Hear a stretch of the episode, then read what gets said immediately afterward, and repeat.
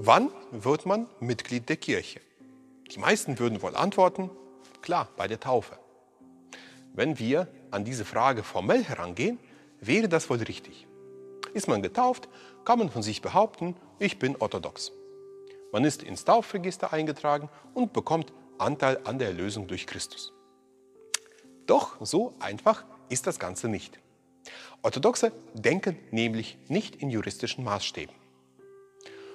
Um dieser Frage auf den Grund zu gehen, müssen wir jedoch erstmal verstehen, was Kirche überhaupt ist. Im Epheserbrief steht dazu Folgendes. Und alles hat er unter seine Füße gelegt und hat ihn eingesetzt zum Haupt der Kirche über alles, welche sein Leib ist. Christus ist demnach das Haupt der Kirche und die Kirche ist sein Leib. Die Kirche ist der Leib Christi. Mit einfachen Worten ausgedrückt, Christus ist der Kopf und die Kirche sein Körper.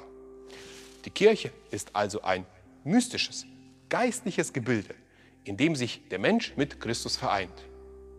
Denn wir sind Glieder seines Leibes, sagt der Apostel Paulus an einer anderen Stelle.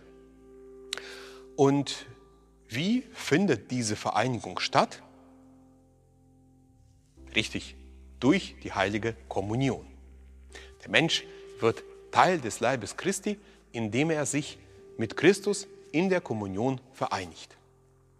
Sehr eindrucksvoll finde ich die 80. Regel des sechsten ökumenischen Konzils. Dort heißt es, wenn jemand ohne einen triftigen Grund oder einem Hindernis an drei Sonntagen binnen drei Wochen nicht zur kirchlichen Gemeinschaft kommt, soll ein Kleriker aus dem Klerus ausgestoßen werden, ein Laie aber von der Gemeinschaft. Das bedeutet, dass wenn jemand an drei Sonntagen nicht in der Kirche war und folglich drei Wochen nicht bei der Kommunion gewesen ist, er aus der Kirchengemeinschaft ausgeschlossen wird. Mit anderen Worten, exkommuniziert. Zugegeben, diese Regel wird heute nicht mehr in dieser Strenge angewandt. Aber ihr Sinn bleibt immer noch. Denn wenn jemand längere Zeit nicht zur Kommunion geht, schließt er sich selbst aus der Kirche aus.